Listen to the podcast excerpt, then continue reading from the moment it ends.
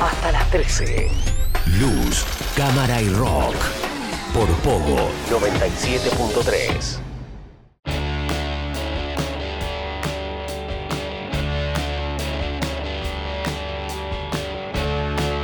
Hablamos ahora de series de este año, series que han estado ahí en, bien en el tapete, ¿no? Cuando salían sus episodios, capítulo tras capítulo, se hablaba mucho de ellos en redes sociales. Y reflejo de eso fue la competencia que hubo, la, pelea por el streaming que hubo entre HBO Max y Amazon Prime Video. Estas dos plataformas en un momento del año empezaron a competir directamente entre ellas con sus series fantásticas. HBO Max había lanzado eh, su serie precuela de Game of Thrones, estoy hablando de House of the Dragon, ¿no? Eh, serie que domingo tras domingo iba lanzando un episodio nuevo. Una semanita después, Amazon Prime largaba el primer, eh, el, primer episodio de Los Anillos de Poder, que sería la precuela del Señor de los Anillos. Ambas series con su público bien cautivo, con un montón de cosas que se fueron desglosando después a lo largo de los episodios eh, en redes sociales donde la gente hablaba, opinaba, comentaba. Todo el mundo estaba hablando de estas series durante el tiempo que se emitía, ¿no? Y un tiempito después todavía se siguió hablando. Eh, de House of the Dragon podemos decir que eh, es una serie que mantiene su, la esencia de Game of Thrones, por ejemplo. algunas cuestiones muy ligadas a lo, original. Estaba George Martin, dicho sea de paso, el creador de las historias en los libros detrás un poquito de la producción también de esta de esta serie, como estuvo también en algún momento como asesor y demás en Game of Thrones. Em, y en este caso nos traían nuevas historias muchos años antes eh, de lo ocurrido en Game of Thrones, ¿no?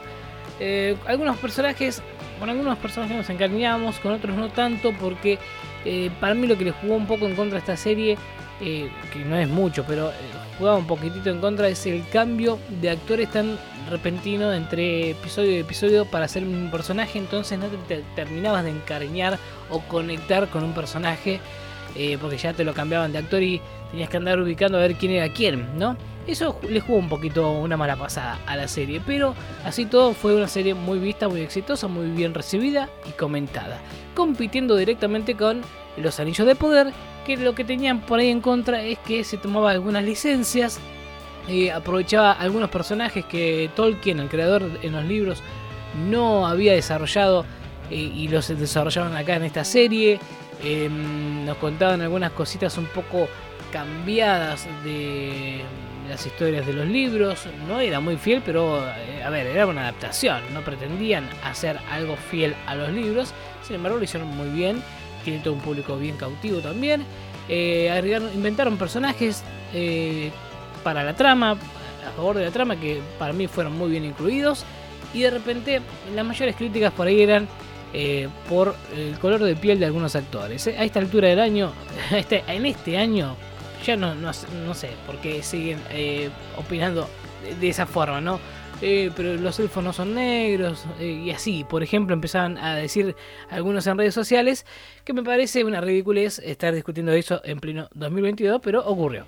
Ocurrió y no podemos dejar, de mencionarlo. Sin embargo, más allá de eso, la serie recibió muy buenas críticas, em, estuvo muy bien realizada, el final de ambas series, la verdad, eh, dejó bastante choqueado a unos cuantos seguidores ya sea por el final de House of the Dragon y alguna cuestión que quedó ahí abierta que queremos ver cómo sigue, o el final de, mm, eh, Los Anillos de Poder que sorprendió muchísimo, dio un giro tremendo y que eh, nos mostró el comienzo de algo grande que podría llegar a venirse pronto, también, eh, próximamente. Así que dos series que estuvieron ahí todo el tiempo compitiendo en este 2022.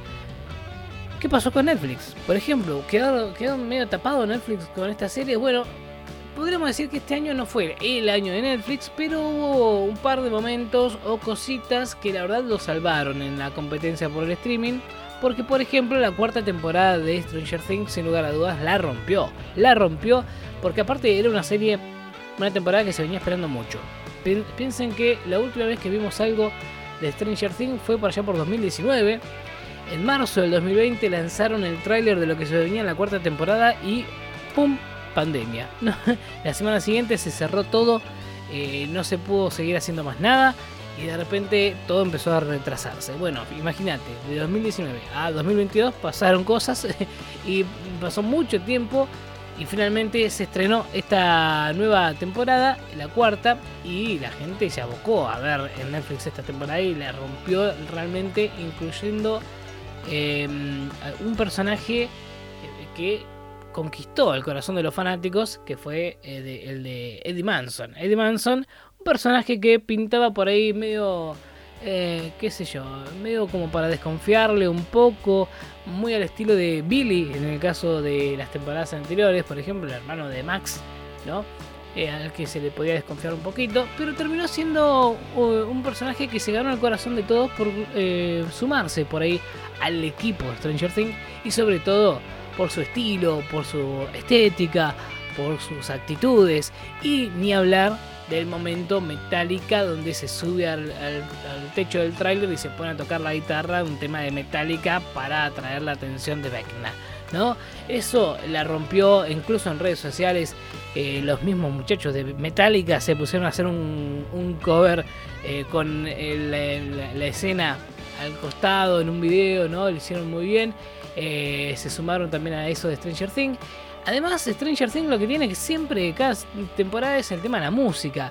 Y en este caso, en esta cuarta temporada, revivieron a, Kate Bush, que, Kate Bush, que una de los 80 que la había descosido en su momento, ¿no? Con eh, su música, después quedó como medio olvidada. Bueno, Stranger Things 4 la revivió de alguna manera y eso generó que se disparara en las reproducciones en Spotify del tema que hace a, la serie también de, Kate Bush, ¿no? El momento en el que Max eh, es salvada de Vecna por esa canción salvadora, que es justamente la de Kate.